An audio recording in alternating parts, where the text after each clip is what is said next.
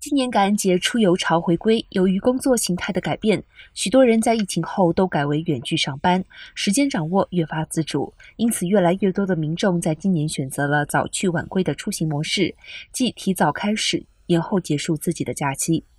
联邦航空总署 （FAA） 指出，往年感恩节假期的出行高峰落在节前周二、周三以及节后的周日，不过今年。旅行人数高峰落在了二十二号，当天约有四万八千次定期航班起飞。